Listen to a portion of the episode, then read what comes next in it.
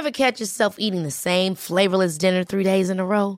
Dreaming of something better? Well, HelloFresh is your guilt-free dream come true, baby. It's me, Kiki Palmer. Let's wake up those taste buds with hot, juicy pecan-crusted chicken or garlic butter shrimp scampi. Mm. Hello Fresh. Stop dreaming of all the delicious possibilities and dig in at HelloFresh.com. Let's get this dinner party started.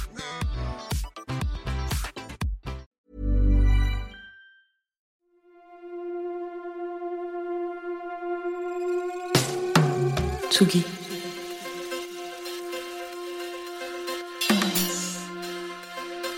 Tsugi Radio.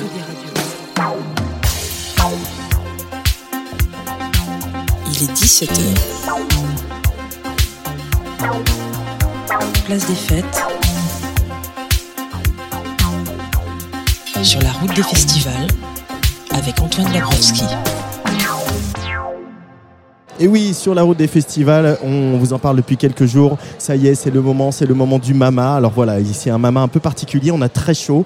Alors euh, voilà, c'est la nouvelle vie, hein, le nouveau monde où euh, les festivals pendant l'été euh, sont annulés à cause des intempéries. Et par contre, les festivals de l'automne, de l'été indien, eh bien, on transpire, on a chaud. C'est le cas aujourd'hui à Paris, au mama, sur ce que Daniel Colling, fondateur du mama, aime appeler le boulevard de la chanson, ce qui est en fait voilà toute cette grande artère euh, du nord de Paris qui part de Barbès jusqu'à la, la place de Clichy. Mais je ne suis pas tout seul sur cette route des festivals, je ne suis pas tout seul dans ce bar du Trianon pour euh, vous présenter ces directs ici au Mama, puisque je suis avec Jean Fromageau qui a mis euh, un beau t-shirt orange. Bonjour Jean Fromageau. Bonjour Antoine Dabrowski. Comment ça va J'ai mis un t-shirt orange pour que tu puisses me repérer facile dans les concerts. C'est ça. C'est vrai surtout. Et on est hein. presque ton sur ton, hein, parce que moi c'est un peu jaune. euh, Exactement, c'est les couleurs de la Tsugi Radio. Ouais. N'importe quoi, absolument pas. Absolument pas. Écoute, ça va très bien. euh, je suis toujours très content de venir au Mama Festival euh, depuis. euh, c'est ma quatrième édition, je crois. Donc euh, voilà, c'est toujours un peu une petite émotion. C'est comme la rentrée des classes, euh, mais ou mais après les vacances. Tu sais, c'est pas genre le septembre, c'est vraiment après les vacances de la Toussaint où t'as fait un peu les, de manger avec la famille. Et là, tu reviens et tu fais ah, j'ai pas envie d'aller à l'école. Voilà. Euh, ouais, c'est vrai qu'on croise beaucoup euh, le métier, euh, surtout les, les- les, trottoirs dans toutes les salles, etc. Ça commence assez tôt le matin et ça finit assez tard le soir. Euh, ce mama, on va le faire vivre aujourd'hui, demain et vendredi, euh, même heure, même punition, 17h, 18h30, avec pas mal d'artistes et puis aussi bien sûr euh, quelques intervenants, intervenantes, euh, parce qu'il y a de nombreux sujets qui agitent la filière musicale en ce moment. Mais on va rentrer direct dans le vif du sujet avec nos premiers invités. Effectivement. Et comment s'appelle-t-il? Rallye en l'occurrence. Bonjour, Bonjour. on a Baptiste et Léo avec nous. Bonjour les garçons. Bonjour, il y a tout le monde qui arrive. Bonjour. Oh là là, il y a tout le monde qui arrive. Alors, faut, alors je vais faire des images à la radio. On est dans, à l'intérieur du bar du Trianon, ce qui est quand même un espace euh, restreint. Très Mais comme on aime bien être serré, euh, euh, tout euh, quicher les uns contre les autres, comme on dit dans le sud, euh, on va faire venir toute la bande. Tu peux les présenter, Baptiste, tant qu'ils arrivent pour vous rejoindre Alors, euh, il y a Stan, Greg et Hugo qui viennent de nous rejoindre. Stan, Gren- Greg et Hugo euh, qui viennent de nous rejoindre. Qu'est-ce que ça représente euh, pour vous, euh, le, le Mama Euh, Est-ce que ça représente quelque chose quand on est un, un jeune groupe comme Rally de venir jouer ici? Bah euh, ouais, c'est un, festival qui est important, euh, même pour, euh, pour les rencontres, pour le fait que ça te permette de jouer dans des belles salles à Paris. Vous, la machine du Moulin Rouge Nous, la machine ce du qui est Moulin quand même Rouge. pas dégueu. ouais, ce qui, est, ce qui est très cool. Euh, L'année dernière, on l'a fait euh, en tant qu'invité euh, par euh, les Inuits et un autre dispositif. euh, et euh, c'était une très bonne soirée, donc euh, je pense que celle-ci le sera aussi.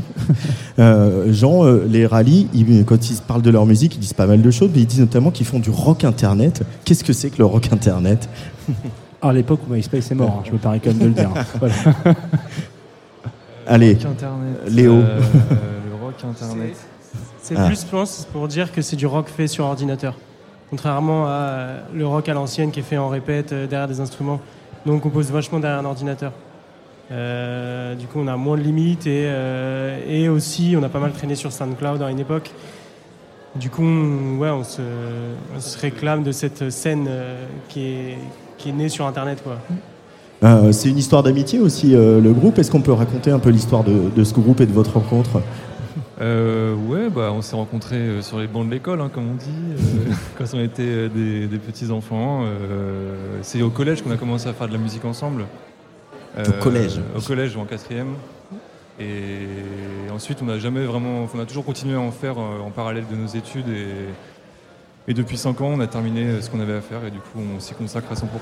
Jean C'était- Fromageau. C'était une formation euh, quand vous étiez au collège ou il y a des copains qui sont Euh, partis, d'autres qui sont arrivés? On était euh, Baptiste, Anne et moi euh, avec d'autres gens et Ouais. ensuite au fil, de- on a rencontré Greg un peu plus tard, c'était au lycée. du coup, on fait de la musique Un ensemble. petit peu plus tard, Que 3 ans. depuis, euh, 12 ans, ouais, mais, euh, Et du coup, parce que moi j'en avais un groupe au collège, euh, ouais, je, la chose coupe. À aucun moment tu te, tu te dis que tu finis euh, au Mama Festival. Je sais pas si c'est un achievement, mais genre t'es vraiment dans un truc où. Je sais pas, je trouve que c'est assez, assez rare en vrai les, les- groupes qui se connaissent depuis si longtemps et qui arrivent à être euh, quelques années plus tard euh, encore ensemble et toujours avec peut-être la même énergie, je sais pas, mais. Bah ouais, non, mais euh, de toute manière, nous, on a toujours été inspirés par des groupes et des. Enfin, énormément de groupes qui sont des groupes de, de gens de 20 ans ou de 18 ans qui décident de faire de la musique ensemble. Donc c'est quand même une part de notre inspiration et l'idée de travailler en groupe et de créer un véritable collectif de travail et un, un seul cerveau à 5, c'est euh, c'est vraiment le truc central de notre euh, manière de travailler. Quoi. Donc euh, ça fait 15 ans qu'on on peaufine ce processus. Euh, Il y a déjà deux EP. Un premier EP qui s'appelait L'âge d'or qui est sorti euh, 2021. Et puis un autre EP qui s'appelle euh, Cheval de 3, euh, mais en 2 underscore 3, qui est sorti au, au mois de mars. Euh, comment vous travaillez donc on a compris dans cette communion, euh, tout le monde met la main à la pâte. Vous faites écouter beaucoup de trucs en studio, euh, ça circule les influences ou au contraire vous vous mettez dans une bulle et tout vient de vous-même et de l'intérieur de vous? On écoute beaucoup de trucs. hein. J'ai un peu l'impression qu'on fait juste la musique qu'on aimerait bien entendre globalement. Du coup, on se fait écouter pas mal de trucs. Après, euh, comment on travaille euh, Il n'y a pas de rôle très défini euh, dans la composition et dans la production. Après, moi, je tiens un peu la session euh, Ableton de l'ordinateur. Je commence souvent en, proposant des rythmiques euh, pour essayer d'amener des trucs dans un style particulier, mais en fait, ça ça va jamais dans la direction à laquelle euh, on pensait au départ. Et, euh, voilà, après, euh, chacun vient mettre sa main à la pâte dans la session et puis euh, Baptiste écrit les paroles quand même. Mais au final, c'est toi qui ranges Ableton à la fin. ouais, c'est ça. Tout le monde vient mettre le bordel et toi tu ranges. un peu ça, ouais, c'est un peu ça. Je passe beaucoup de temps à, à peaufiner, peaufiner les trucs. euh. Mais en même temps, on attend aussi des accidents, du coup c'est comme ça aussi qu'on arrive à le faire, même si c'est sur un ordi, le fait que euh, un tel vient bouger la version 34 et que ça devient la version 35 et qu'on sait plus ce qu'il y a comme différence, ça fait que parfois tu, tu peux faire des digressions et ça donne euh, ce qu'est le morceau à la Il y a fin. beaucoup de choses qui sont là dès le début et qu'on garde tout au long du processus. C'est ça qu'on aime bien, les petites, euh, petits moments de vie. Quoi. On essaie quand même de faire disparaître l'ordinateur à la fin. Pour pas qu'on entende en fait que ça a été fait sur Ableton. Quoi. Et vous êtes en studio euh, tous en même temps tout le temps ou c'est genre chacun Bah, votre la tour preuve, non, non, regarde. Non, ouais, non, mais je veux dire, est-ce que chacun. Parce que moi j'ai des copains qui avaient un groupe de musique et ça m'a toujours fasciné. Je sais qu'ils avaient, euh, ils y allaient un par un euh, par semaine quoi. Donc euh, Max y allait le mardi, euh, Paul y allait le jeudi, etc. Et je me suis toujours posé la question. Ils disaient qu'ils rajoutaient chacun des trucs sur le Ableton global quoi. Et que du coup ils se faisaient des petites surprises un peu entre eux, tu vois, genre en mode. euh, Et il y a de ça- ça, ça- ouais. ouais, c'est chacun vient. puis se Ouais, fait il y a un- parfois, parfois on compose des morceaux, bon c'est pas tout le temps le cas, mais il y a des morceaux parfois qu'on compose et euh, après l'autre prend la session, il fait un truc, il nous en parle même pas et on, on réouvre la session et il y a un nouveau truc et on l'écoute et on n'en parle toujours pas et on avance comme ça parfois, c'est marrant. Mais sinon, euh, On passe quand même du temps sinon on passe euh, quand même, on essaie quand même de passer beaucoup de temps ensemble euh, dans la même pièce, euh, des heures et des heures et des heures et des heures à, essayer, à chercher, à chercher et, euh, et après ouais le, le morceau se développe, euh, pas toujours tous en même temps tout le temps, mais euh, Mm. On essaie quand même d'être tout le temps ensemble. Quoi. On entend pas mal de choses dans vos morceaux. On entend des glitches numériques euh, un peu zarbi euh, que ne renierait pas Afex Twin. On entend des samples de batterie, on entend de l'autotune, des synthés, des synthés analogiques, des guitares, le piano droit du salon. On y reviendra parce qu'il y a cette très très belle chanson euh, qui est en rotation sur Tsugi Radio, qui a été coup de cœur immédiat. Aujourd'hui, quand on fait de la musique, on, on, peu importe en fait euh, ce qu'on, d'où on vient, ce qu'on a envie de faire, les- les- le, le- bac dans lequel on va rangé, on met tout dedans. Il n'y a plus de, il y a plus ces barrières parce que vos aînés souvent ils disent ah ben non si je fais ça c'est trop connoté comme ça, c'est trop connoté comme ça. Vous c'est pas des questions que vous vous posez. Vous piochez euh, dans toutes les influences. Je, pense que l'époque fait qu'il a un- y a un peu un ras-le-bol des cases, euh, même si elles sont toujours difficiles à franchir encore pour euh, certaines personnes. Tu as toujours envie que ce soit soit pop, soit rock, soit non, non, non, soit rap. soit non. Maintenant, il y a un truc où on passe entre les cases et euh, j'ai l'impression que c'est de plus en plus euh, dans la tête des gens. Et euh, nous, de toute manière, on a toujours euh, voulu fonctionner comme ça, euh, sans se prendre la tête sur un style ou quoi. ou qu'est-ce qu'on- Donc mettre un piano-voix sur un EP euh, plutôt rock électronique, euh, pas de problème quoi. Bah, après, c'est, on- c'est un peu- enfin, il y a aussi, euh, c'est pas, euh, c'est assez un piano voix, mais il y a quand même du travail de texture et, de- et d'ambiance autour, et c'est plus euh, essayer de toujours trouver un dénominateur commun dans toutes les expériences qu'on fait dans différents styles, quoi. Ouais, et pour ça, euh, pour, euh, pour, pour parler de cette chanson précisément, on essaye d'aller surtout à chaque fois chercher euh, la manière d'accompagner le mieux la chanson et d'amener, de men- mener à bien la chanson. Et dans, dans le cas de Ron, on était sur un, texte qui était très intime, très, très personnel, et on se voyait pas le faire de manière très grandiloquente avec des arrangements très très poussés, etc. Donc euh, ça a fini. Ça, c'était quand même une chanson qui était comme ça à la base, et euh, elle a été épurée, épurée, épurée. et voilà. Ouais, à la base, elle était quand même pas mal produite cette chanson. Et, euh, et puis après, je sais pas, il y a un truc. où on respecte un peu la- Ça marche Ouais. Tu respectes un peu la. Tu respectes un peu la vie de la chanson, tu vois, elle est un peu. euh, Pile. On la laisse, euh, on la laisse vivre et évoluer. Et celle-là, par exemple, euh, on l'avait mis de côté. Et au fur et à mesure du temps, bah, je sais que Léo, il l'a joué sur le piano du salon. Et après, Baptiste a commencé à la rechanter par-dessus. Et au bout d'un moment, bah, en fait, c'était évident qu'elle marchait si bien comme ça que voilà, on allait repartir de ça et on allait en faire une chanson piano-voix. Et du coup, ouais, on se refuse pas du tout. euh, tout, tout exercice quoi, est cool à faire. Quoi. Donc, euh, en termes de style, après, c'est sûr que bon, pour nous classer, c'est plus compliqué. Mais nous, en tout cas, on, on aime bien euh, ne pas se refuser des trucs. Quoi. Nous, ça nous va. Et pour les textes, comment ça se passe alors? Parce que c'est marrant, on disait que Bagarre était à votre place l'année dernière. Bagarre, c'est aussi un, un des groupes français, un des jeunes groupes français qui a aussi euh, euh, fait un peu tomber la figure du, du frontman dans le groupe, puisqu'ils se passent le relais de chanson à chanson. Ils sont leaders chacun leur tour, ils écrivent chacun leur tour. Il y a, voilà, c'est c'est quelque chose qui vous inspire. Et, et pour les textes aussi, ça, cette manière de fonctionner? Euh, pour les textes, c'est moi qui les écris. Ouais. Après, je les présente aux autres et euh, il faut qu'il y ait un, il y ait un consensus là-dessus et que euh, chacun puisse se représenter euh, un peu dans ce que moi je vais écrire.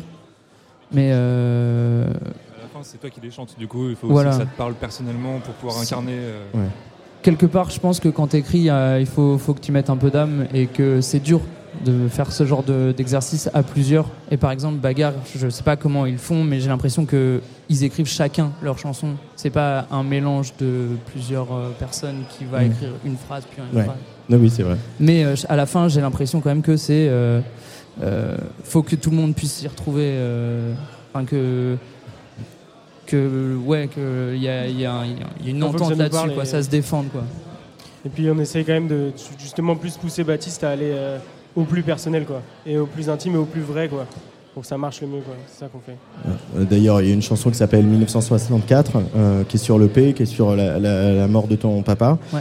Euh, c'est, euh, on se dit quand on fait de la chanson qu'il va y avoir aussi ces moments-là, un peu très forts, très tristes, très tragiques de la vie, qui vont se retrouver. Euh, C'était un moyen de, de Ouais, comment dire, de, de lui rendre hommage, évidemment. C'est Bah, un très bel hommage à ton père déjà. Ça, c'était euh, c'était un, un, moment très particulier. C'est euh, quand, quand j'ai commencé à écrire sur le sujet, en fait, je l'ai fait de manière un peu thérapeutique en me disant ah, ce serait une belle manière de de, rendre hommage ou euh, de moi extérioriser ce que j'ai à l'intérieur. Et très vite, j'ai montré ça aux gars et ils ont directement pris le pris le, le- le sujet et la gravité du sujet euh, comme si c'était un, un- un de nos morceaux, euh, comme ils ont été au- aussi durs sur le texte pour qu'il soit le mieux possible, comme il aurait pu l'être sur n'importe quel autre texte. Et, euh, et voilà, du coup, c'est moi, moi je trouvais ça hyper important de le faire. Maintenant, c'est un, un moment où je repense énormément à ça, pile à ce moment-là quand je le joue sur scène. Et, euh, et ça, ça marche. Je pense que la musique guérit quand même euh, pas mal. La musique guérit pas mal. Ouais. On croit ça, nous, un peu à Tsugario. T'as plus de micro, Jean, mais tu te vois hocher de la tête. Euh, vous, vous attendez quelque chose d'un concert comme celui de ce soir? Qu'est-ce que, Dans quel état vous êtes là Trois heures de montée sur scène? On sait que c'est un festival, il y a beaucoup de choses, les balances sont courtes, il y a plein de monde. Bah, on attend un public en feu et, euh, et, euh, voilà, une très bonne ambiance. Je pense que c'est ce qui est. Les conditions sont réunies pour que ça soit un super concert. Donc, euh, on Ouais. a vraiment hâte. Et, En plus, la machine, euh, l'accueil technique à la machine, c'est quand Ouais. même euh, bien. Bah, je- on vient, on vient d'arriver, on vient de déposer le matos, mais, euh, mais ouais, normalement c'est bien. On y a déjà joué euh, dans le cadre d'une autre soirée il y a deux ans et c'était, ça s'était très bien passé. Et, et là, ouais, on espère que ça va être rempli, euh, que les gens vont être chauds. Voilà, ça va être trop bien. En tout cas, nous, on va- Programmeront dans tous les festivals l'année prochaine. Euh, c'est- le but. hein. en tout cas, nous, on sera là euh, pour bien. ce concert tout à l'heure. C'est à 20h50, donc euh, dans, ce cas, dans le cadre de ce Mama. Et on va écouter Ron, hein, un petit peu de piano dans le brouhaha du Trianon, ça vous va? Ouais, grave. Allez.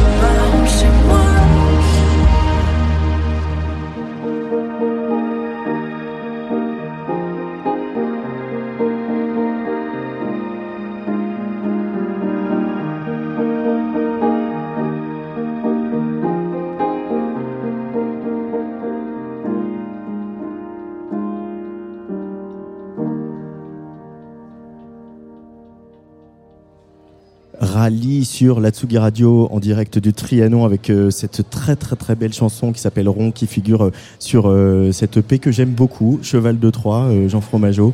Un, voilà, un EP qu'on met du temps à s'approprier, dans lequel on, on rentre finalement par une porte dérobée. En l'occurrence, pour moi, ça a été celle-là. Et j'ai dit, mais je suis un peu passé à côté quand même de ces Eh jeunes oui, gens. mais c'est- c'est tout le sou- Moi, je trouve que c'est le problème, entre guillemets, des, des, des artistes qui sont beaucoup accompagnés par des dispositifs de différents accompagnements, hein, que ce soit une voix sur le mama, etc. C'est qu'à un moment donné, tu arrives et tu as plein de nouveautés d'un coup. Bon, tu sais que j'adore les nouveautés, mais que euh, du coup, tu sais plus et tu passes à côté, quoi. C'est un plat que t'as pas goûté. T'as pas goûté le deuxième dessert et tu le bouffes une Allez. semaine plus tard et tu dis oui. Voilà, bon. 20 minutes d'antenne, on est déjà dans la métaphore culinaire. C'est parti. Excusez-moi, hein. c'est une maladie. Jean Fromageau, il y a un jeune homme qui nous a rejoint, qui euh, vient pas d'ici. Tu peux nous le présenter? Oh oui, il s'appelle Fred. euh, Il a un micro jusqu'ici. Bonjour Fred. Bonjour, bonjour. Bienvenue. Et je crois que toi, tu as pris un avion pour venir, a priori.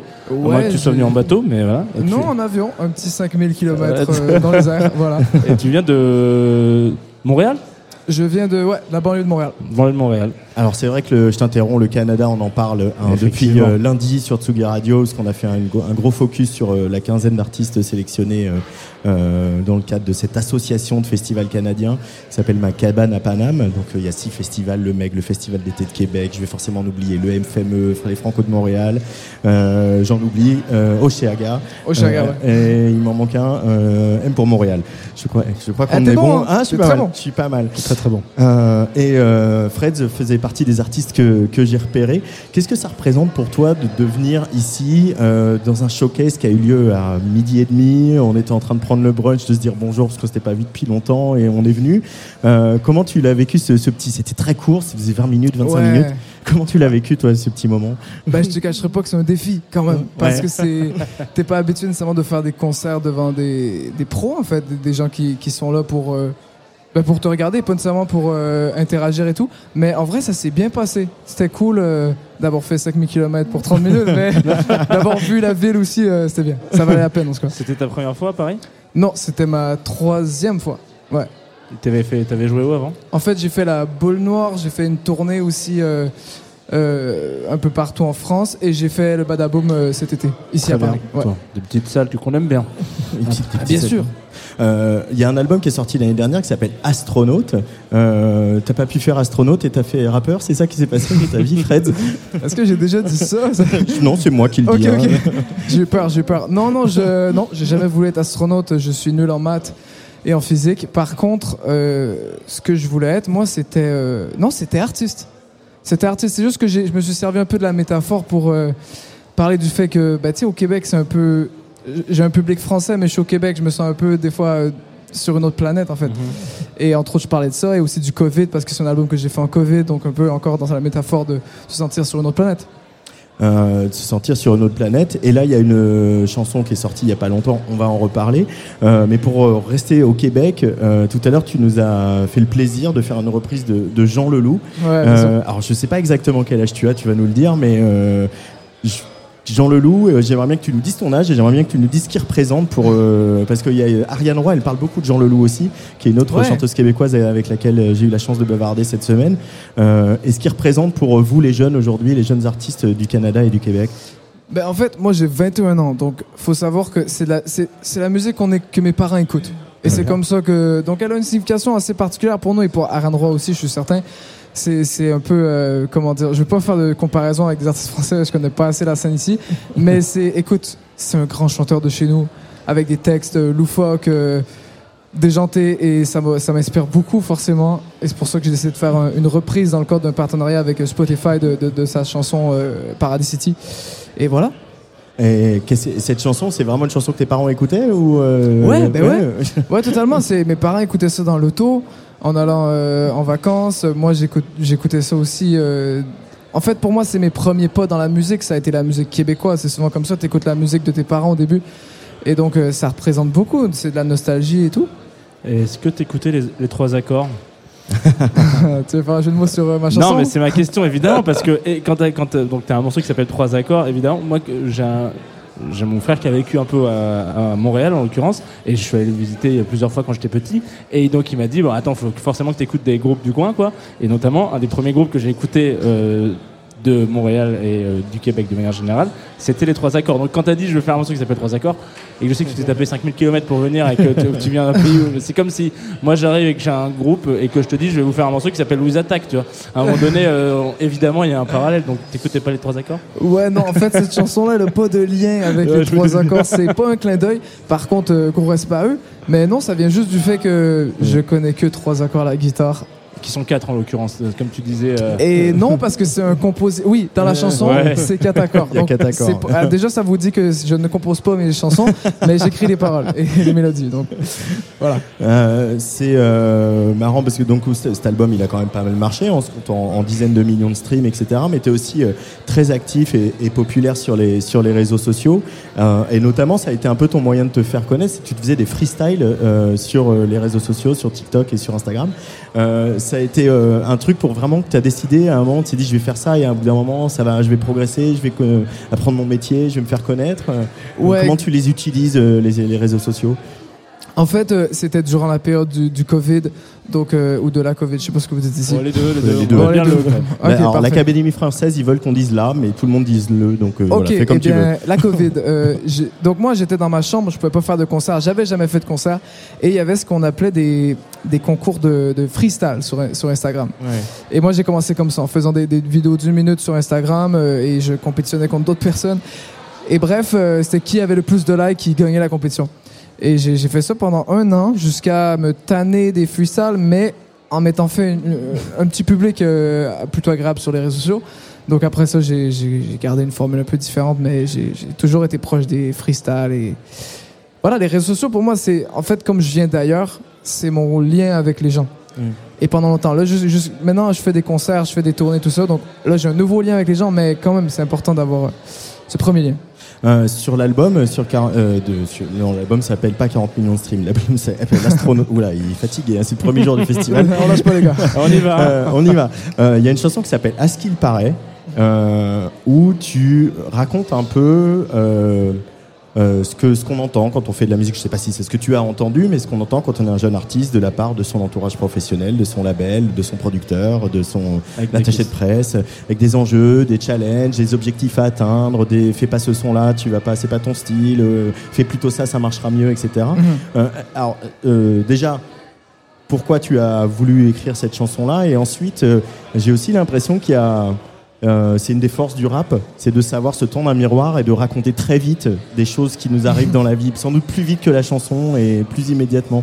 Qu'est-ce que ça t'inspire tout ça Ouais, ben en fait, moi c'était ma c'était ma première expérience en maison de disque et j'ai rapidement euh, j'étais j'avais une très bonne équipe mais rapidement je me suis rendu compte que bon être en maison de disque c'est devoir travailler avec une équipe, c'est devoir accepter que tes chansons elles peuvent se faire refuser. Donc moi j'ai un peu déchanté de tout ça et euh, il y avait il y avait un commentaire qui revenait tout le temps quand je faisais écouter les chansons, c'était euh, tu parles que d'amour. C'est vrai que je parlais Yes. beaucoup d'amour euh, à cette Qui est période-là. un sujet très rare en musique. hein. C'est très rare, c'est- on est. Personne parle, non, jamais personne. Euh, non, voilà, exactement. Mais, mais, mais j'étais comme. euh, moi, ça me tentait de parler d'amour. Mais eux, ils voulaient pas. Donc, bref, j'ai écrit une chanson un peu pour leur répondre en mode À ce qui paraît, je peux pas faire ce que je veux parce que j'ai signé un contrat. Ça, c'est littéralement euh, une citation de la chanson. Et voilà, ça m'a fait du bien.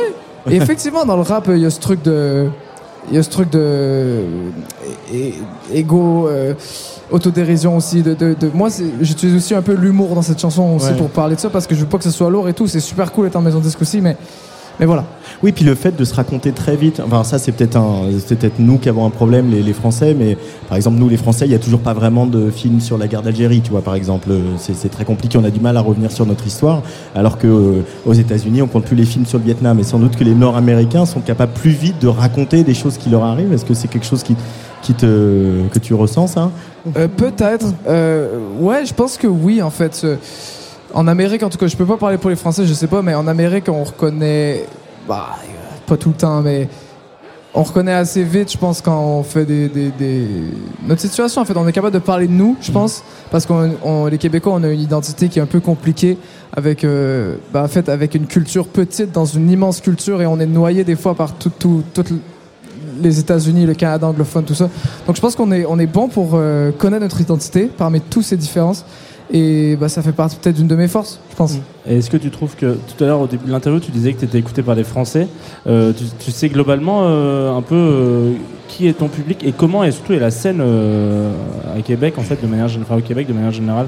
Parce que moi je, je trouve j'ai l'impression qu'en France il y a une scène très internationale. Il y a beaucoup il y a beaucoup de choses en inter qui fonctionnent de ouf et de ce que toutes les interviews, les rencontres qu'on a pu faire avec des artistes Mhm. qui, qui sont de Montréal, de Québec, et etc. disent que c'est quand même beaucoup plus il y, a, il y a beaucoup plus un essor de la scène euh, locale qui est, qui est important et on écoute beaucoup ce qui se passe euh, sur le territoire plus que finalement la, la part internationale de, de ça. Ouais, euh, je sais pas si je suis 100% d'accord. En fait, chez nous, on est comme. Mais très, très bon essai. Non, non, Euh, c'est pas loupé. c'est pas loupé. Non, parce qu'en fait, nous, on est à côté des États-Unis et au- aussi, on est 8 millions de, de francophones Ouais. dans un pays de 36 millions. Donc, en fait, on écoute beaucoup de d'anglophones et de produits qui viennent d'ailleurs. Donc, et- et chez nous même que le, le style musi- les styles musicaux sont tellement minces que toute la musique québécoise, c'est un style musical, c'est un genre musical. Et on- Ce qui est un peu réducteur, non? Ce qui est très Ouais, réducteur parce qu'après on se retrouve dans une playlist où ben, justement tu as du Fred, t'as du Jean Leloup, et ça a aucun lien. Et après ça, t'as du Ariane Roy. Et bref, il n'y a pas vraiment de. Donc c'est un marché qui est différent. Mais tu vois, que, euh, moi, je suis écouté peut-être à 70% par des Français Ouais. et le reste par Belge, Québec, tout ça. Et, euh, et c'est un plaisir parce que ici j'ai vraiment une niche pour ça. Alors qu'au Québec, c'est compliqué. Et dans le reste du Canada, parce que c'est une question que j'ai posée à tous les artistes canadiens euh, auxquels j'ai parlé, qu'ils soient de Nouvelle-Écosse, du Québec ou de, Mhm. de- de Colombie-Britannique. Le reste du Canada, est-ce que tu es déjà sorti du Québec Ou finalement, Ouais. tu dis aussi que c'est plus simple de venir jouer en Europe? Ben, j'ai l'impression que c'est c'est le, le reste du Canada en fait c'est pas un marché pour moi parce que c'est anglophone. Mais c'est même pire je pense pour les anglophones québécois parce que après Ouais. t'es là t'es noyé dans une foule de de, Ouais, ouais. de 36 millions d'anglophones et t'es en compétition contre les States. tu sais. Donc c'est vraiment euh, ça part de tous les bords et moi je moi j'ai fait quelques billboards euh, à Toronto. Tu vois des, des, des grosses euh, Des grosses tête sur affiches, des écrans. Et tu sais, personne n'écoute à Toronto, je pense. Mais genre, euh, on, on réussit à avoir une exposition quand même euh, médiatique là-bas, euh, heureusement, en tant que Québécois. Et euh, là, il y a une chanson qu'on on va écouter pour se quitter, qui est sortie il y a, il y a une quinzaine de jours, euh, qui s'appelle Mauvais rêve. Euh, elle parle de, de santé mentale et on sent que il y a- c'est un sujet qui devient très prégnant. D'ailleurs, il y a quelques conférences ici au MAMA qui ont lieu là-dessus, sur la santé mentale des artistes, de leur entourage. Euh, et au-delà de ça, de, de- l'idée c'est aussi de changer le regard que la société a sur euh, les problèmes euh, mentaux, les problèmes Mhm. qui sont des maladies comme des autres, qui se soignent, etc. Mhm. C'est- ta démarche avec cette chanson, essayer de, de montrer que ce sont juste, euh, quand on a des problèmes psychologiques d'ordre psychologique, c'est qu'on est juste euh, impatient comme les autres? Ouais, je pense que. En fait, je pense que cette chanson-là, je l'ai je l'ai écrite pour moi. Je l'ai pas écrite nécessairement pour faire du bien à d'autres personnes, je l'ai écrit pour me faire du bien à moi. Et moi, j'ai des problèmes, j'ai des problèmes d'anxiété. Je suis, je suis comme ça. Et euh, d'en parler et de l'imager comme un genre de, de petit monstre qui vit à l'intérieur de moi et qui, tu sais, qui, je dis dans la chanson, qui, qui vole les sourires et attrape les souvenirs. Bon, euh, si ça fait du bien à des gens en plus, moi, je suis encore plus content, tu vois. Mais je pense que c'est important d'en parler et je pense que ça, ça fait un pas de plus vers euh, la communication reliée aux problèmes de santé mentale et à tout ça. Et il y a plein de solutions en fait. Donc euh, allez-y quoi. Et puis Allez-y. tu l'as- rappelé aussi euh, sur scène tout à l'heure. euh, hier, c'était la journée mondiale de la santé mentale. Exactement. En tout cas, euh, de, pour que les gens prennent un peu conscience de. Donc ça s'inscrit bien là-dedans. Oui, c'est d'actualité. C'était hier et tout le mois, euh, ben, on essaie de faire des trucs quoi. Elle va très bien. Euh, tu as joué du coup déjà Euh, Ouais. Ça y est, c'est passé. Ce matin, ouais. tu, tu restes un peu à Paris, tu vas profiter. Qu'est-ce que c'est quoi ton programme? Est-ce que euh, Euh, il est moi, je- professionnel, je il est pars- personnel Non, je pars demain matin Ah. parce que j'ai une tournée en- dans le nord du Québec euh, dans une semaine. Mais, Ouais. euh, mais sinon, j'ai déjà profité un peu. Je suis allé euh, visiter ma maison de disques, euh, une nouvelle maison de disques aussi, visiter mes équipes. Et j'ai vu Paris, c'est magnifique. C'était la première fois? Non, c'est pas la première fois, mais en vrai, euh, c'est à chaque fois une première fois. Oui, j'ai toujours oublié, j'ai déjà oublié le début de l'interview. Ok, c'est bon, tu t'es bien rattrapé. est- C'est toujours une première fois, Paris. C'est beau. hein, ce. Ah oui. Bon, en tout cas, comme ça, j'aurai le plaisir d'avoir euh, à nouveau une première interview avec toi quand tu viendras Ouais, faire voilà. la promo du deuxième album. Ce sera de ça. nouveau notre première interview. Ça te va Ça me va, c'est parfait. Merci beaucoup, Fred, d'être passé au micro de la Tsugi Radio. Euh, on va écouter cette chanson, euh, Mauvais rêve. On va encore avoir pas mal euh, d'invités. Euh, on va retrouver Olivier Forest qui va, lui, est allé voir, euh, parce qu'il y a un peu Nora Felder qui est euh, euh, la, la consultante euh, musique de Stranger Things qui est ici au Mama, qui a fait une, une conférence. Euh, il, est, il a pu y assister un peu, il va, il va nous en toucher deux mots. On va retrouver aussi euh, un duo de femmes, toujours canadiennes, Mayfly, toujours québécoises. Comment elle s'appelle Mayfly. ah, ça sera en fin de parcours. Et puis on va également parler euh, avec euh, Camille Cutas d'Act Right. Mais d'abord, on écoute Mauvais rêve de Fred en direct du Mama. J'ai rêvé toute la nuit que j'avais quelque chose dans la tête, quelque chose qu'il fallait sortir. C'est comme un petit animal qui détruit tout l'intérieur et avale tous les sourires. Le docteur m'avait dit qu'il fallait s'en débarrasser avant qu'il parte avec mes souvenirs. Mais moi je l'aime beaucoup trop, même si je le mets à la porte, il va sûrement revenir. J'ai des amis en moins et des problèmes en plus, je sortirai pas ce soir. Tout le monde veut m'aider, mais frère, ce que j'ai dans le cœur, ils peuvent pas le voir. 3 heures du mat, j'écris mes chagrins sur des avions de papier. Comme ça, si moi je reste emparé, mes mots pourront peut-être s'évader. Allez leur dire que s'il y a du bruit dans la cage escalier, c'est moi qui chante toute ma vie. Ce couplet en décalé, ça fait noir, gris, rouge. Et les couleurs de ma peine, y a un monstre, y a un monstre qui s'est caché dans ma tête. Il faut pas qu'il touche à des personnes que j'aime. Y a des fois, j'aimerais bien pouvoir revenir en arrière. J'ai rêvé toute la nuit que j'avais quelque chose dans la tête, quelque chose qu'il fallait sortir. C'est comme un petit animal qui détruit tout l'intérieur et avale tous les sourires. Le docteur m'avait dit qu'il fallait s'en débarrasser avant qu'il parte avec mes souvenirs. Mais moi je l'aime beaucoup trop, même si je le mets à la porte, il va sûrement revenir. J'ai des amis en moins et des problèmes en plus, je sortirai pas ce soir. Le monde veut m'aider, mais frère, ce que j'ai dans le cœur, ils peuvent pas le voir. Dommage, lui et moi, on peut pas rester dans ma tête. Y a beaucoup trop de chances qu'on se fasse du mal. Je cache à ma famille, je veux pas qu'elle ressente ma peine. Je préférais mieux qu'elle pense que tout va bien, petit frère, faut pas s'inquiéter. C'est vrai que je pleure beaucoup, le monstre détruit tout ce qu'il peut toucher. J'ai peur de perdre le contrôle. J'ai des amis en moins et des soucis en plus. Et j'ai fait comme si de rien n'était, ouais, comme si je portais une armure. Et puis sans m'en rendre compte, la blessure s'est agrandie. C'est juste un mauvais rêve ou bien je me suis jamais endormi. J'ai rêvé toute la nuit que j'avais quelque chose dans la tête, quelque chose qu'il fallait sortir. Un petit animal qui détruit tout l'intérieur et avale tous les sourires. Le docteur m'avait dit qu'il fallait s'en débarrasser avant qu'il parte avec mes souvenirs. Mais moi je l'aime beaucoup trop, même si je le mets à la porte, il va sûrement revenir. Et oui, vous êtes de retour au- sur la Tsugi Radio. Enfin, vous n'êtes jamais parti. Vous venez d'écouter Mauvais Rêve de Freds. Nous sommes en direct avec Antoine Dabrowski au Festival. Est-ce qu'on s'envoie une petite, euh, un jingle ou pas du tout? Non, pas tout de suite. Oh, on va plutôt raconter que c'est les 25 ans du label Naïve aussi, euh, qui font une grande soirée, On peut euh, raconter ça. euh, notamment, notamment, pas du tout une soirée nuitamment, mais vendredi soir à La Cigale, ça sera à partir de 18h45. Alors on peut rappeler Naïve, historiquement c'est le label de Benjamin Biolay par exemple, mais c'est aussi aujourd'hui le label de Cheap House, de Chien Noir, de Gaël Faye, de PR2B. Donc quand même c'est un label qui a un peu son rond de serviette à Tsugi Radio, hein, je pense qu'on peut le dire. hein. C'est très beau. J'imagine vraiment tous les labels qui ont leur rond de serviette. J'ai hâte de voir. Alors ouais. pas tous. et donc 25 ans de Naïf, c'est pas rien, c'est un sacré bout de l'histoire de la musique en, en France. On va fêter ça à la, à la Cigale euh, euh, vendredi avec une soirée qui leur ressemble, qui ira euh, voilà du jazz aux musiques qui viennent d'un peu partout sur la planète, qui croisent les esthétiques, et puis bien sûr à la chanson, voire même à la pop et à l'électronique. Il y aura Christian Pierre Lamarca, Lise de la Salle, Yaron Herman.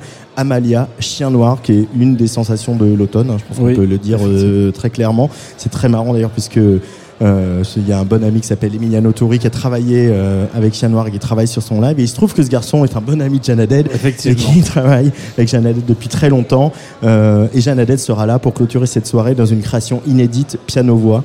Donc euh, je vous rappelle que le Mama, c'est pas seulement pour les pros, hein, Jean. hein. Non, c'est aussi pour ceux qui voudraient, euh, en plein milieu de la semaine, se dire qu'est-ce que je vais faire dans le boulevard de la chanson? voilà, tout simplement. Voilà, il y a des billets en vente. hein, vous pouvez acheter euh, là sur le, boulevard de Rochechouart, dans des petites euh, cahutes, petits Algeco comme Les on aime. Algeco. J'aime bien Cahut, je trouve que ça fait plus euh, vivant, humain. voilà.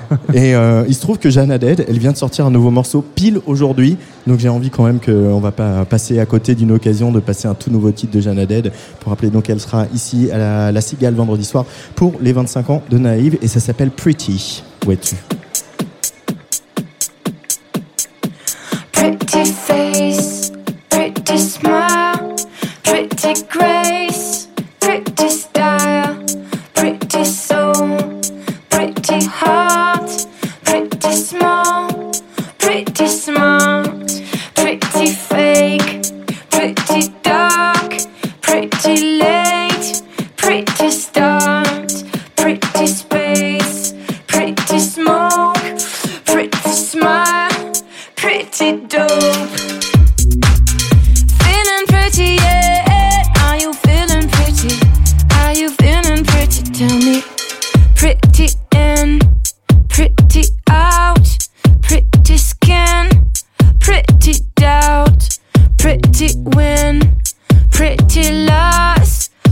she lies.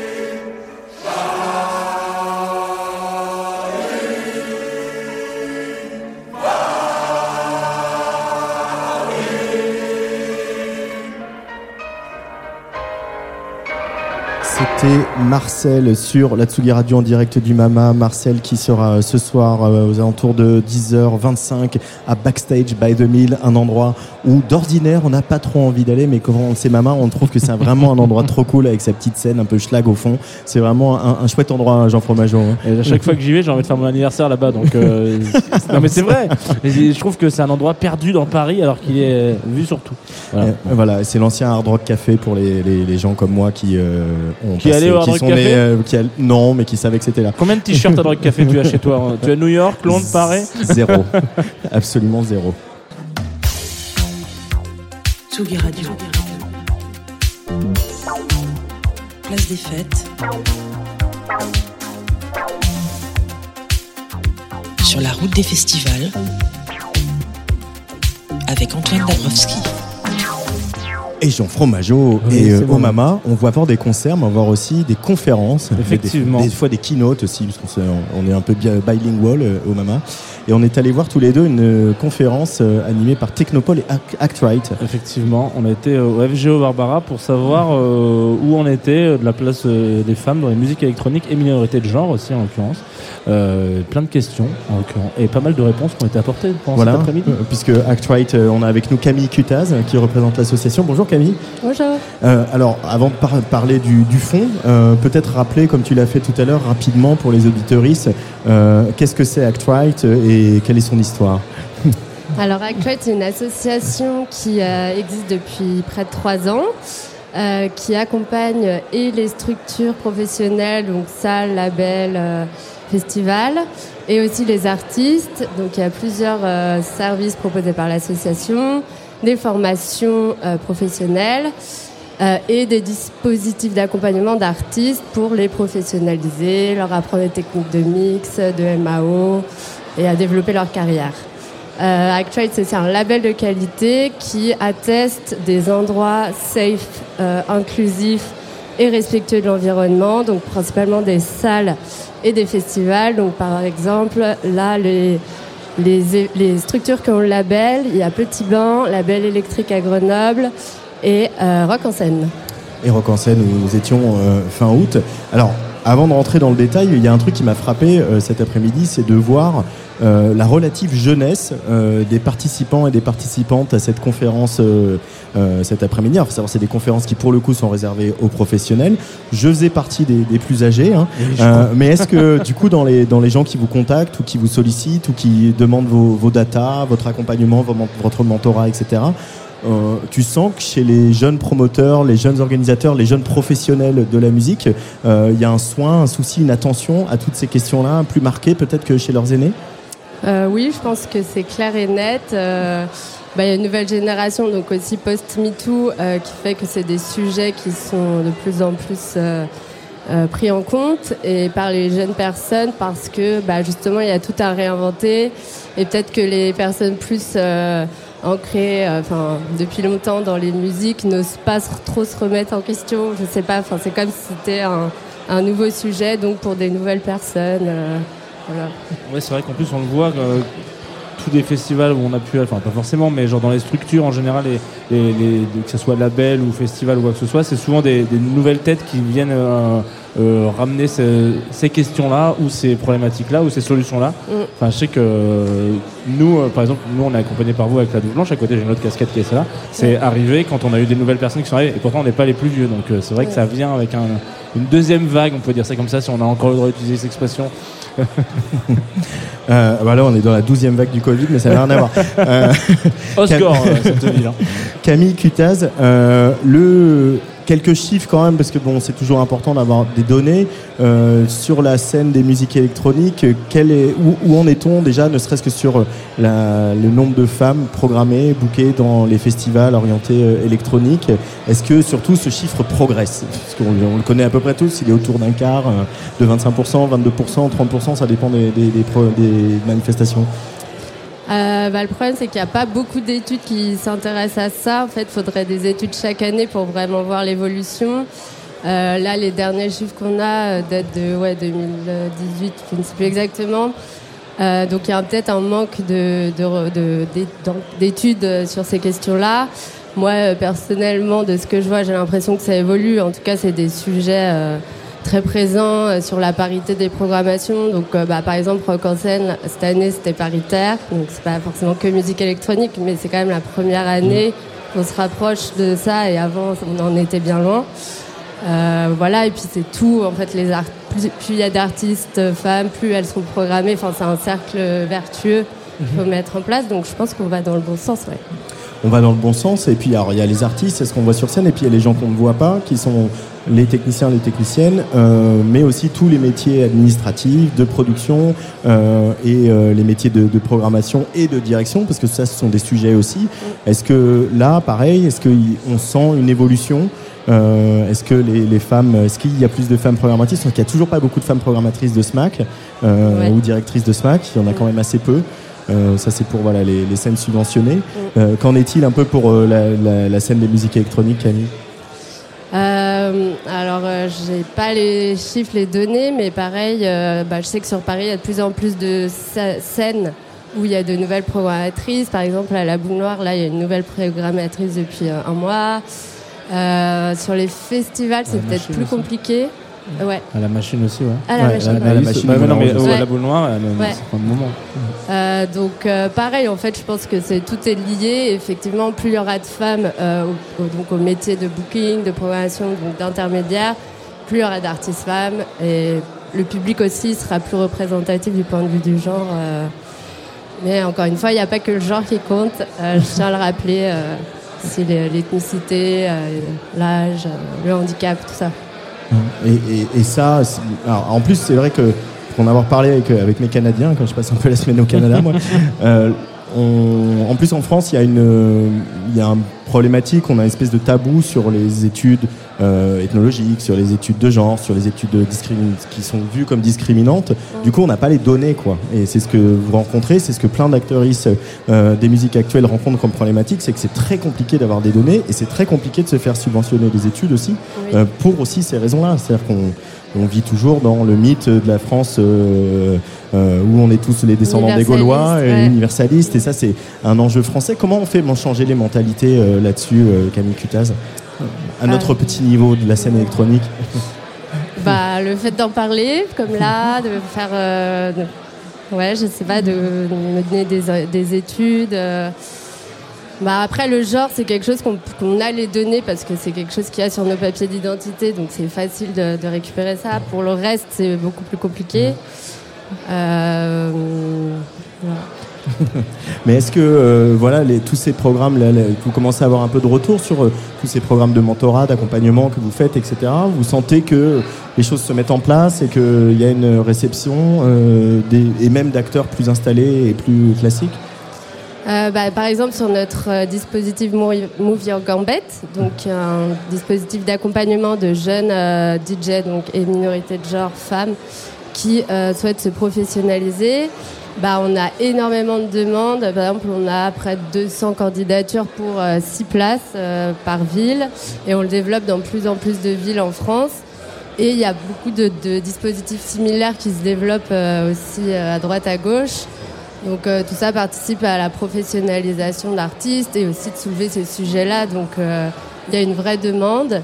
Et pareil, de la part des professionnels du secteur, euh, bah, il y a une demande quand même de se faire former. Alors il y a aussi ce côté obligatoire parce que maintenant c'est demandé par le CNM pour toucher des subventions. Euh, mais en fait, il y a le fait de se former euh, juste la direction, le fait de former toute l'équipe, qui est pas pareil. Donc, on, voit aussi des demandes de vraiment de former tout l'ensemble du secteur. donc ça va dans le bon sens aussi.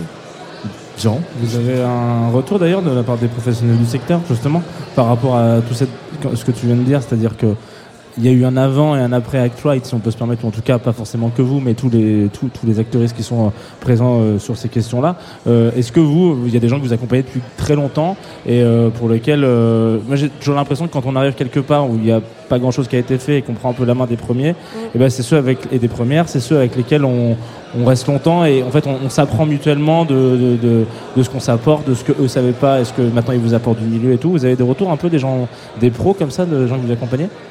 Euh, ouais, bah, quand on forme, forme les salles, euh, il y a beaucoup d'échanges. Donc nous, on apprend beaucoup des problématiques de terrain qu'on n'avait pas Mhm. forcément imaginées. Et nous, on apporte aussi d'autres points de vue, euh, de, de retour, d'autres lieux, d'autres euh, manières de faire, euh, parce qu'en fait, il n'y a pas une manière de faire les choses correctement. Donc, euh, et aussi, on adapte les dispositifs à chaque lieu, à chaque événement, parce que chaque événement est, est, est particulier et qu'il n'y a pas une recette pour tout le monde. Donc on se nourrit euh, ouais, de chaque actrice. euh, Il y a beaucoup de bouche à oreille aussi en dehors euh, de ces, de ces, ces espaces-là. Donc, donc ouais, je pense que on, enfin, on fait parler de ces sujets-là et que ça se diffuse autour. Pour revenir euh, aussi sur un autre volet qui est le, celui des VHSS, donc des, des violences et harcèlements sexistes et sexuels, euh, vous avez vocation aussi à, recueillir la parole des, femmes victimes, euh, des témoignages, etc. Euh, c'est pas votre rôle du tout de- d'entendre, euh, mais malgré tout, depuis le temps que vous êtes là, vous faites ça. Est-ce que euh, qu'est-ce qui, se dit sur ces questions-là? Qu'est-ce que vous entendez? Qu'est-ce qu'on vous rapporte? Bah, nous, on n'est pas euh, directement en lien avec les, les victimes de violences et de discrimination euh, sexiste, sexuelle et de genre. Euh, par contre, il y a plein d'actrices, euh, d'associations qui sont formées là-dessus. Donc nous, quand on nous rapporte des, des faits de violence, on a un annuaire et en gros, on, on demande d'aller vers des vrais professionnels formés parce qu'en fait, nous, on n'est pas formés à ça. Donc c'est des psychologues, euh, des, des personnes qui travaillent dans le social et qui sont formées à ça. Donc voilà, nous on met à disposition un annuaire d'assauts spécialisés là-dedans. Et après, nous, ce qu'on fait, c'est que par contre, quand on accueille la parole d'une victime, euh, on dit on te croit, on t'entend, on nomme en fait la typologie de violence parce qu'il y en a quand même beaucoup.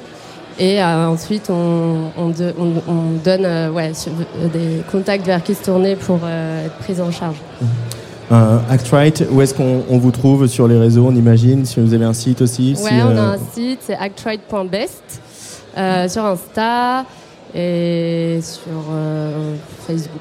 Voilà. Et on va essayer de, de- de trouver des, des financements pour euh, faire des études récurrentes et pour Merci. avoir des vrais chiffres. Ouais, c'est important. Et il y a une place, il y a une, pardon, il y a une femme en tout cas qui va avoir une place de choix euh, dans les musiques électroniques à la fin du mois, le 25 octobre, parce qu'elle va sortir son nouvel album. Elle s'appelle Calling Marianne. Euh, et on va écouter un extrait de ce nouvel album, ça s'appelle Déserté. Mais tu restes encore un peu avec moi. Moi, genre, je euh, reste avec toi, il n'y a pas de problème.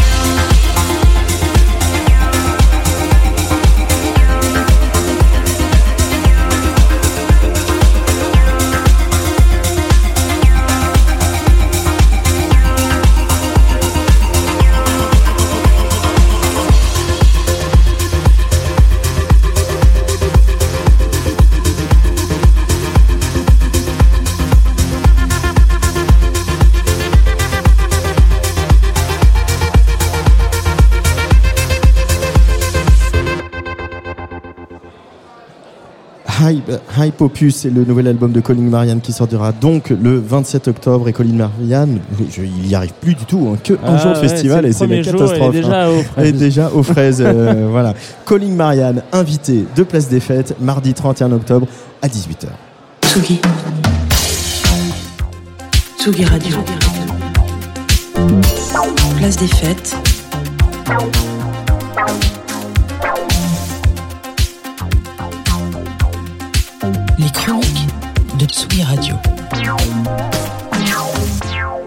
Et mon cher Jean Fromageau, on va accueillir un chroniqueur de Ah Place oui. des Fêtes maintenant. Ah, un peu de, de pied à terre de, du Tsugi Radio Festival. quoi. Voilà, c'est ça. comme On, on- on étend le, le domaine de Tsugi Radio avec Olivier Forest. Salut Olivier.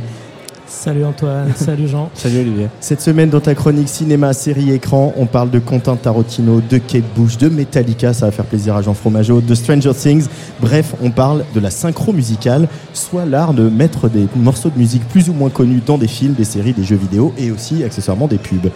Et oui Antoine, écoute, euh, j'ai profité d'être au MAMA qui organise une série de rencontres musique et images pour me pencher sur cette zone de fantasme, hein, la fameuse synchro qui fait rêver de nombreux musiciens.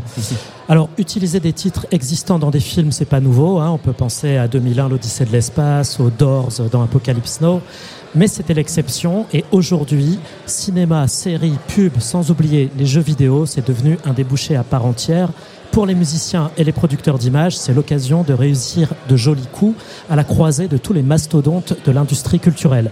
Donc, je suis parti en mode reporter Tsugi Radio, assister à la rencontre, la synchro aujourd'hui, état des lieux et tendance, hein, ça sonne pro, hein, c'est un festival pro, puis à la conférence avec la star du milieu, Nora Felder, la personne qui a glissé Running Up That Hill de Kate Bush dans la série la plus regardée au monde, Stranger Things. Alors, qu'est-ce qui ressort de ta plongée dans le monde de la synchro, Olivier? Alors écoute, je sais pas si j'ai appris grand-chose, mais j'ai au Parce que tu moins es un professionnel de la profession. Voilà. Écoute, je sais pas si j'ai appris grand chose, mais j'ai au moins appris une chose, et c'est pas rien. J'ai appris le secret d'une synchro réussie. Ah. Et ça m'a sauté aux yeux à quel point c'était une évidence. Comme le disait un intervenant, une synchro réussie, c'est une bonne musique dans un bon film. Jean Et de la palisse. Ça paraît idiot, hein, dit comme ça, mais quand on y pense, tout est dit. Un morceau sublime dans un film nul, ça le fera pas. Un morceau raté dans une super série, ça marchera pas. Un morceau nul dans un jeu, dans un jeu nul, bref, etc.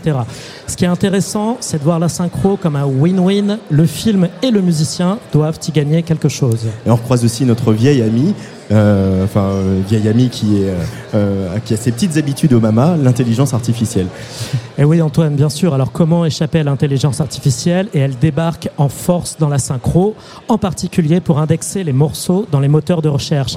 Ça a l'air de rien, mais quand un label vient voir un superviseur musical avec un catalogue de 3000 morceaux, qu'il faut compter pour un pro 10 minutes pour indexer un morceau, je te laisse faire le calcul, ça prend un temps fou.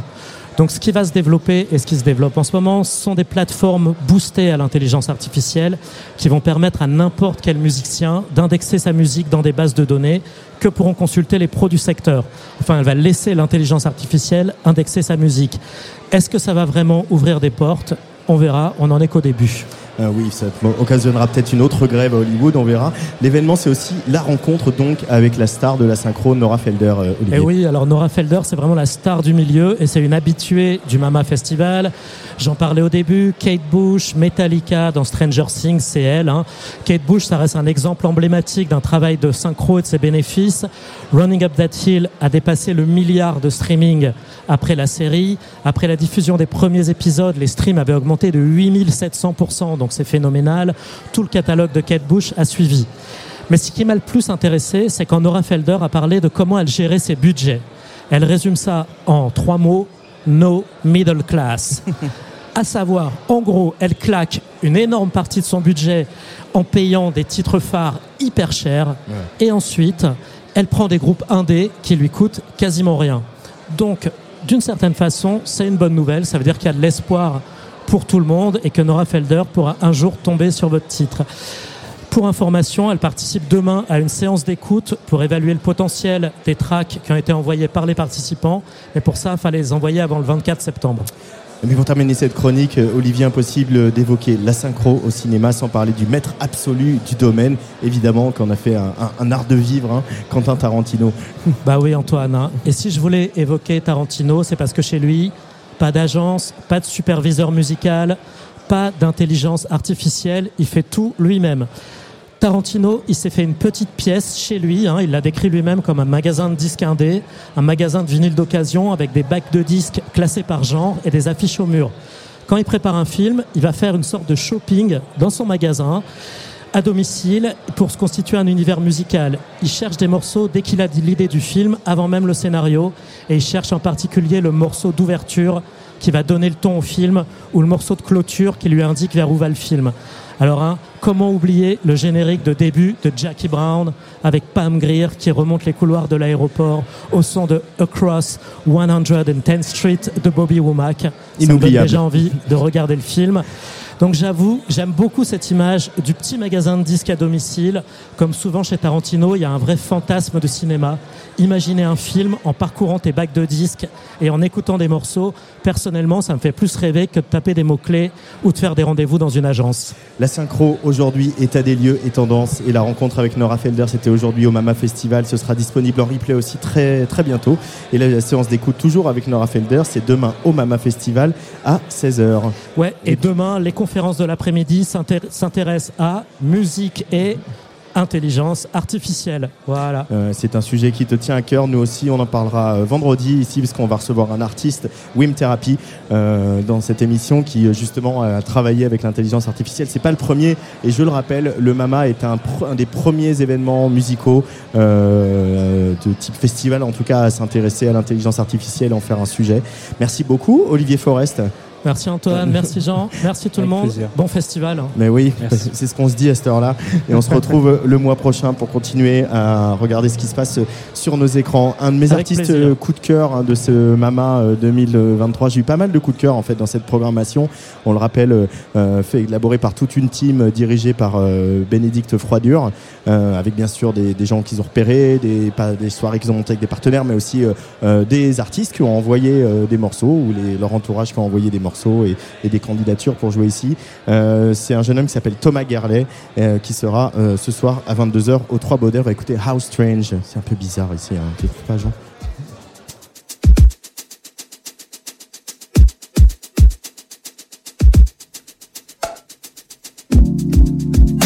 never be the same As if it was all a game I perceive the end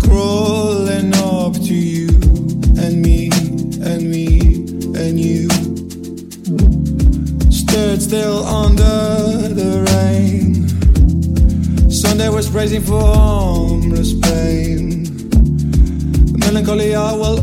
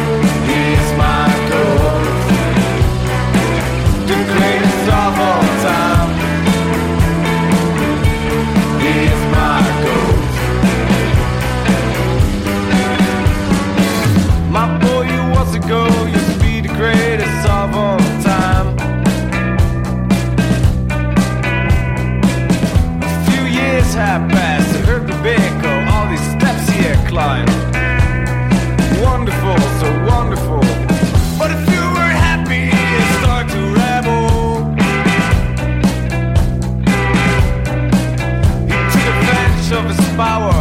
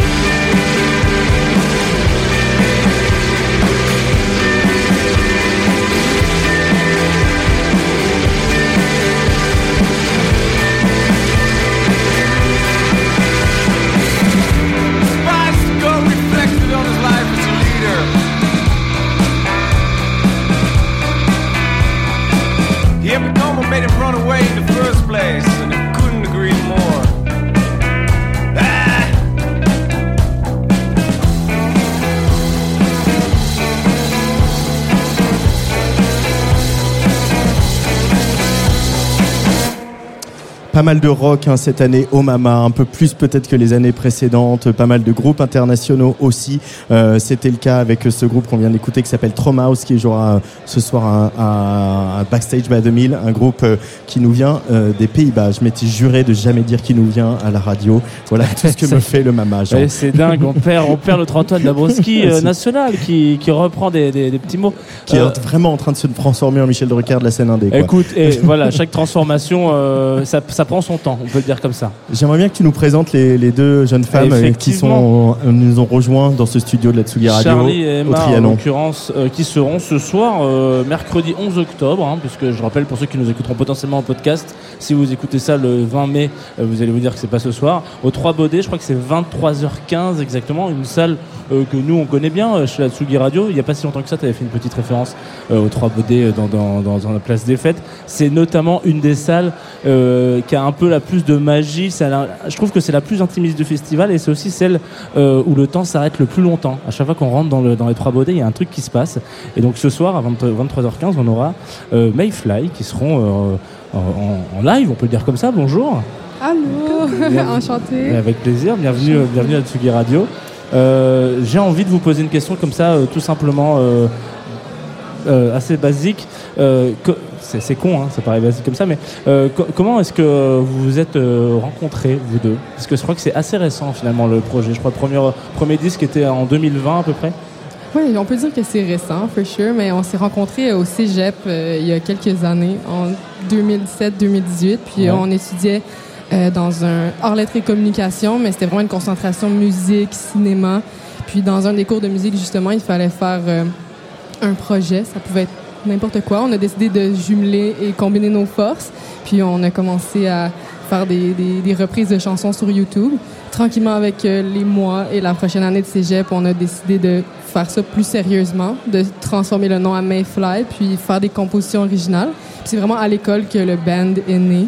Puis ensuite, euh, on est déménagé à Montréal et euh, le reste à venir. Parce que vous êtes originaire de, de Sherbrooke. Exact. Euh, euh, euh, Ouais. Oui, mais dans le fond, l'école est située à Sherbrooke, Ouais. mais les deux, on vient vraiment comme plus de la campagne. Donc, Uh-huh. c'est pour ça qu'il a déménagé à Montréal. on, en, on en profite puisqu'on parle beaucoup à des Canadiens, euh, Jean, cette semaine, pour justement euh, que vous nous racontiez un peu comment c'est la, la- la- la région dont vous, venez, comment c'est Sherbrooke, faire des images un petit peu à la radio, on aime bien ça.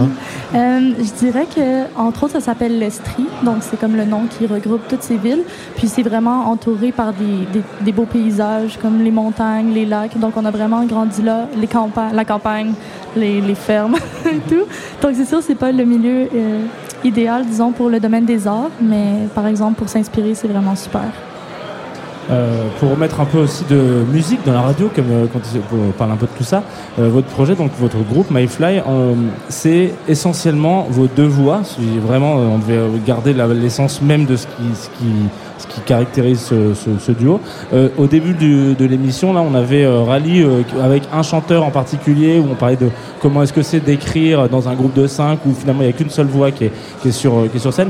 Moi, je me pose la question comment est-ce qu'on arrive à bosser avec vos deux voix? Est-ce que c'est vous écrivez chacune vos parties ou alors est-ce que l'une écrit pour l'autre? Est-ce que c'est quelque chose où on, on est toutes les deux à écrire pour les deux parties? Est-ce que comment ça se- J'ai l'impression que c'est un peu un yin et un yang euh, quand, quand vous chantez ensemble et c'est assez euh, assez énigmatique en fait.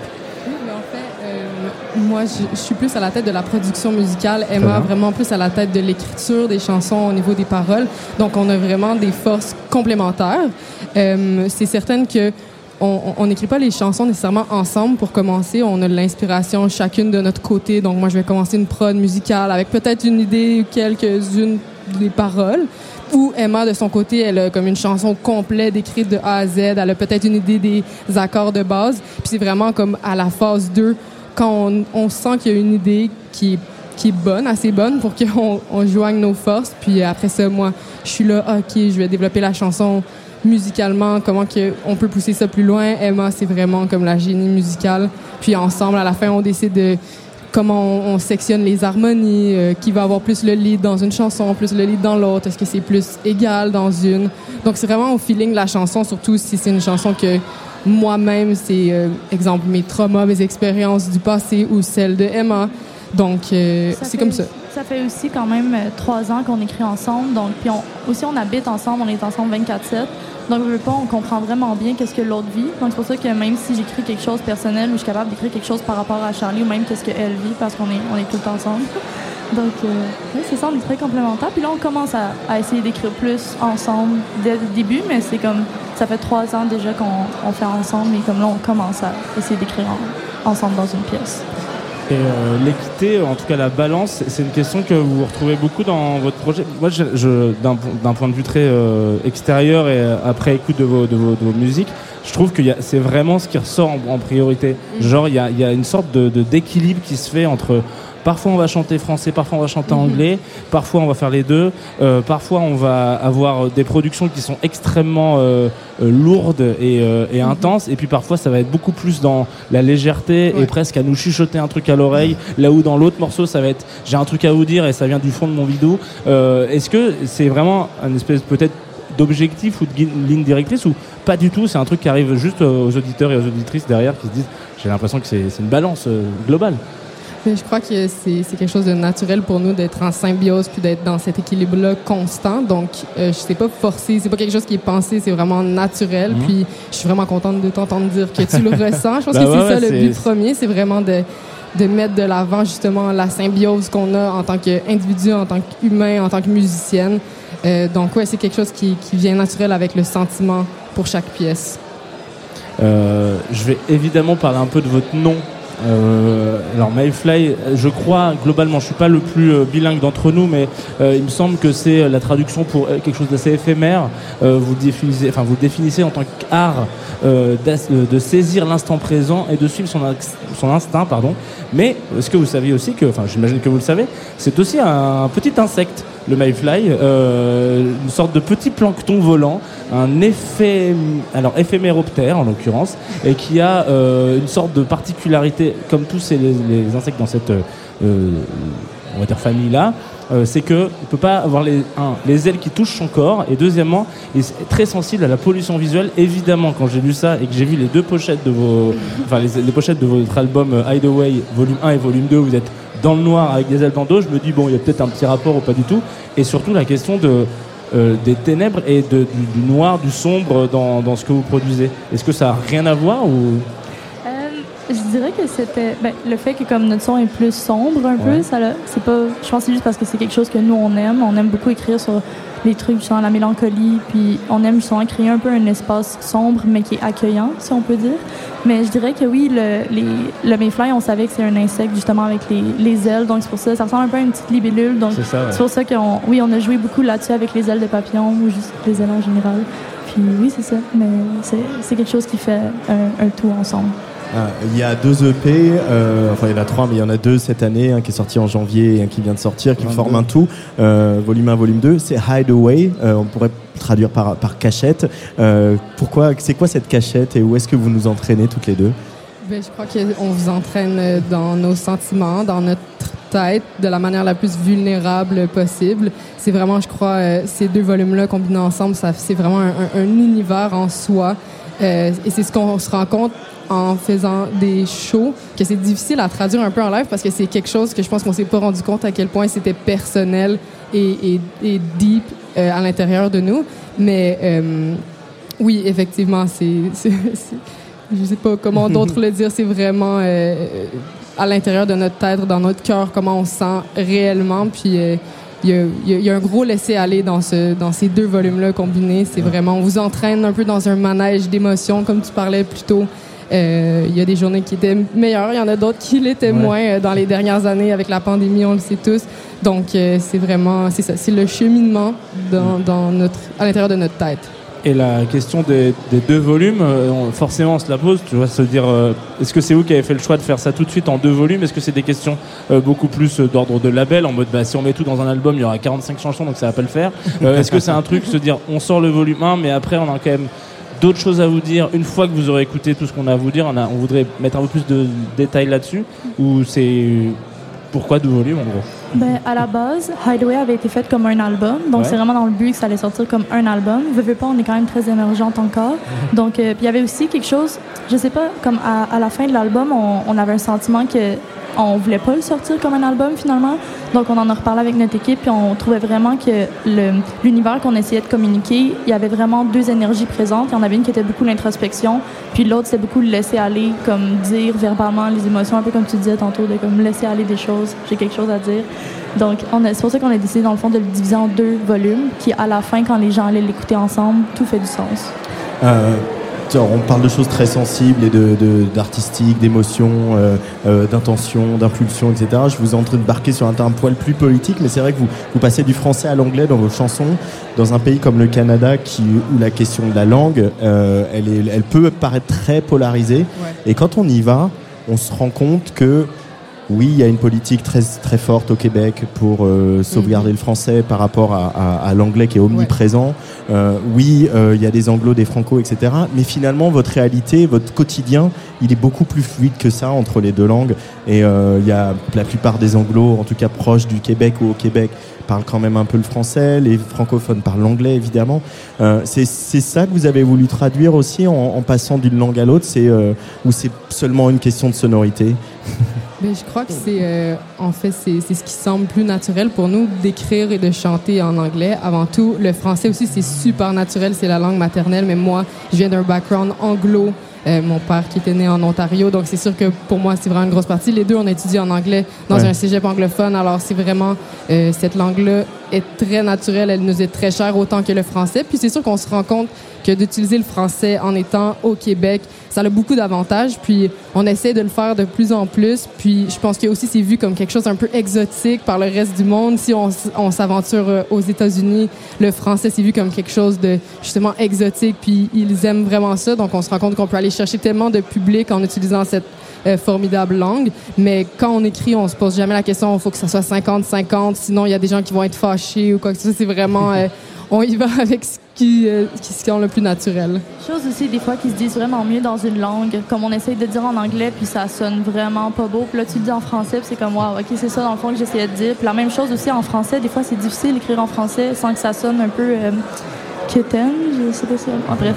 Trop Donc, littéraire. Oui, exactement. Donc c'est là, c'est pour ça des fois on va choisir l'anglais. Donc c'est vraiment, ça nous donne plus une grande liberté, je dirais, d'avoir les deux langues. Et c'est la suite, c'est ce concert ce soir ici au Mama, euh, aux alentours, on l'a dit, euh, de, de 23h15. 23 ans. 23 heures, c'est très précis. Ouais, mais je l'ai noté. hein. Écoute, euh, voilà, je me suis, je, je serai là. hein, je pense, hein, voilà. Aux trois baudets, dans cette petite écrin des trois baudets. euh, C'est euh, ça. hein. ouais, ah oui, c'est clairement un écran. hein. C'est le, c'est le petit écran. Euh, la France, pour vous, pour finir, c'est un, un enjeu de venir jouer ici. C'est vous êtes excité, euh, vous êtes euh, avez envie de, de venir plus souvent, de jouer, de conquérir le public français. 100%, oui. On est venu euh, en mars ou avril dernier. On avait une petite run de trois shows entre Paris et Marseille. Puis euh, on a tellement eu de plaisir. On a été extrêmement bien accueillis, bien reçus. Les gens écoutaient dans les salles. C'était formidable. Ça nous a fait vraiment un sentiment wow. euh, la France, c'est définitivement un, un- un public qu'on a envie d'exploiter plus. Puis déjà, dans nos écoutes Spotify, tout ça, euh, la France est, est en haut, là, définitivement. Euh, donc, euh, on adore en- ce pays. À chaque fois qu'on vient, c'est c'est un sentiment comme si on est à la maison. Puis euh, vous êtes tellement accueillants et accueillants. Donc, c'est comme... C'est c'est sûr qu'on va venir plus souvent. E- Exploitez-nous, il n'y a pas de problème. On est, on est totalement consentant avec Jean Fromageau. Mayfly, merci beaucoup d'être venu sur. Tsugi Radio pour cette première émission au Mama. Je vais, Effectivement, je vais essayer de retrouver mon, ma syntaxe pour demain. hein. Bah Non écoute, elle doit être rangée dans le, co- dans le tiroir là-bas, voilà. C'est peut-être euh, peut-être euh, Rémi, Pierre à la réalisation qui est assis dessus comme d'habitude. Merci beaucoup. Je crois que c'est la. Est-ce que c'est la fin Eh oui, c'est la fin de, de cette cette émission. Non, non, ça, ça va pas mal se passer. C'est la fin de cette émission en direct du Mama et du Trianon. On se retrouve demain à 17h. On va parler avec un désespoir euh, de la scène rap euh, francophone. Il s'appelle Simoni. Il va sortir un album euh, très prochainement. Ça sera le 20 octobre que j'ai commencé à écouter tout à l'heure en, en- travaillant déjà pour demain. euh, euh, un garçon euh, qui va faire sensation, sans doute comme Fred hein, qu'on a eu tout à l'heure. Oui. Et puis on aura aussi euh, une grande chanteuse. hein. Ah oui, complètement. Et là, euh, qui a sorti un album cette année qui est sûrement un des plus beaux. euh, Enfin, pour moi, qui est un de mes albums préférés de, de, de, de l'année, euh, qui s'appelle euh, Pause. Pause, exactement. Merci. Et puis on parlera aussi d'un autre sujet, puisqu'on parle toujours un peu de, sujets, euh, euh, voilà, de ce qui est des sujets qui agitent l'industrie du disque ici au Mama. Euh, c'est le Brexit qui est devenu un véritable enjeu à la fois pour les artistes européens, français qui veulent euh, aller jouer en Grande-Bretagne et bien sûr pour euh, nos copains euh, britanniques quand ils viennent jouer ici. C'est devenu une vraie problématique. Il y a une grosse conférence demain. C'est pour vous dire que c'est une grosse conférence. Elle a lieu au lycée qui est juste en face de nous, où, avec une salle qui accueille quasiment 400 personnes. C'est vraiment un, un gros enjeu de, de ce MAMA, le Brexit et comment on continue à, à faire naviguer les artistes des deux côtés de la Manche. Euh, on en parlera demain. Exactement. Merci Jean. Merci Antoine. Merci Luc Leroy. Et merci Rémi Pierre. Et qu'est-ce qui se passe sur Tsugi Radio à 19h Je crois que c'est Molody. 19 c'est Molody, Ouais. les Globalisto Session. Exactement. Qui a une nouvelle photo de. non, mais parce que si vous le suivez sur Tsugi Radio, il faut le dire, euh, le Instagram, vous allez vous dire, elle est belle la photo de Molody. C'est la nouvelle photo promo de Molody. Donc écoutez aussi ces mix parce que voilà. Voilà. Et je crois a même qu'il a un guest, mais j'ai mal préparé mes notes. On vous a mis tout ça sur l'Instagram de Tsugi Radio, évidemment. Les globalistes aux sessions de Molody. Est-ce que je vais retrouver la petite info? Oui, on va quand même retrouver la petite info. On va faire ça bien. Hop. Ama Piano Sound System. Ama Piano, voilà. On est toujours dans les vibes Afro House, cher à Molody. Ce sera tout à l'heure, la globaliste aux sessions à 19h. Bisous, Jean. Bisous Antoine. À demain. Allez, Bisous. ciao. On écoute quand même un peu de Mayfly. hein. Effectivement, on se quitte là-dessus.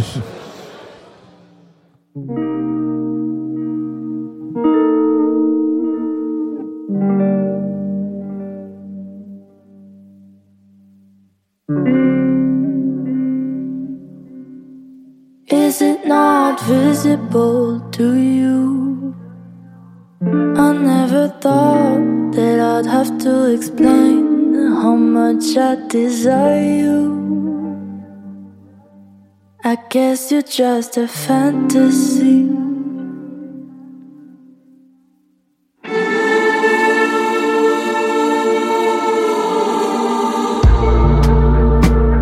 When I'm tired of sleeping alone, me on my own? Maybe it's better that you stay away. I'll think some nice things of you as I lay down,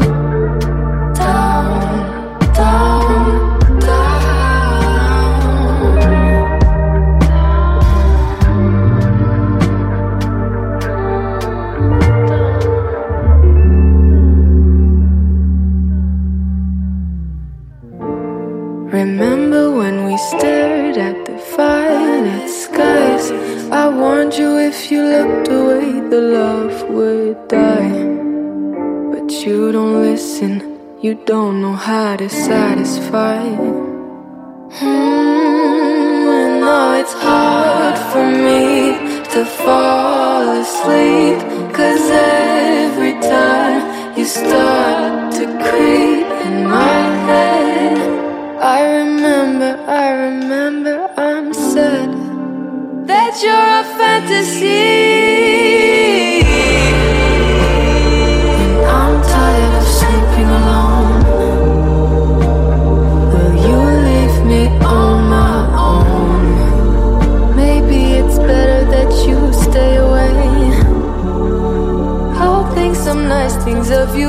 easily